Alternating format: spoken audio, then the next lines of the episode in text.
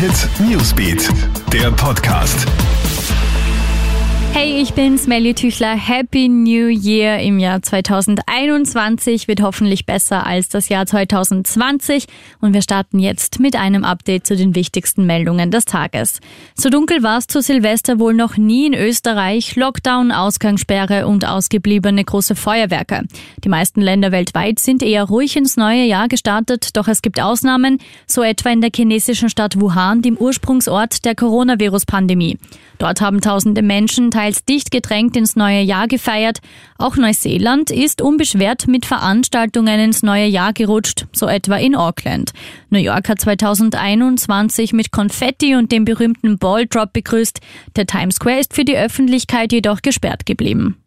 Es ist fix, die EU und Großbritannien sind endgültig getrennt. Bereits seit Ende Jänner 2020 war das Vereinigte Königreich ja kein Mitglied der Staatengemeinschaft mehr. Seit Mitternacht gehört das Land auch nicht mehr dem EU-Binnenmarkt und der Zollunion an. Premierminister Boris Johnson bezeichnet das in seiner Neujahrsansprache als einen großartigen Moment für das Land. Portugal hat mit Beginn des Jahres 2021 für sechs Monate die EU-Ratspräsidentschaft von Deutschland übernommen.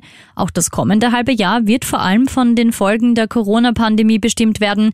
Dabei stehen die anlaufende Impfkampagne und die beginnende Umsetzung des milliardenschweren EU-Hilfspakets im Vordergrund. Und mit verschärften Corona-Maßnahmen startet auch die Slowakei in das neue Jahr. Ab heute dürfen sich die Bewohner nicht mehr mit Menschen aus fremden Haushalten treffen. Alle Skigebiete müssen schließen. Das hat das Kabinett am Silvesterabend bei einer Sondersitzung in Bratislava beschlossen.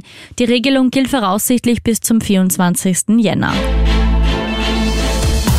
Krone Hit Newsbeat, der Podcast.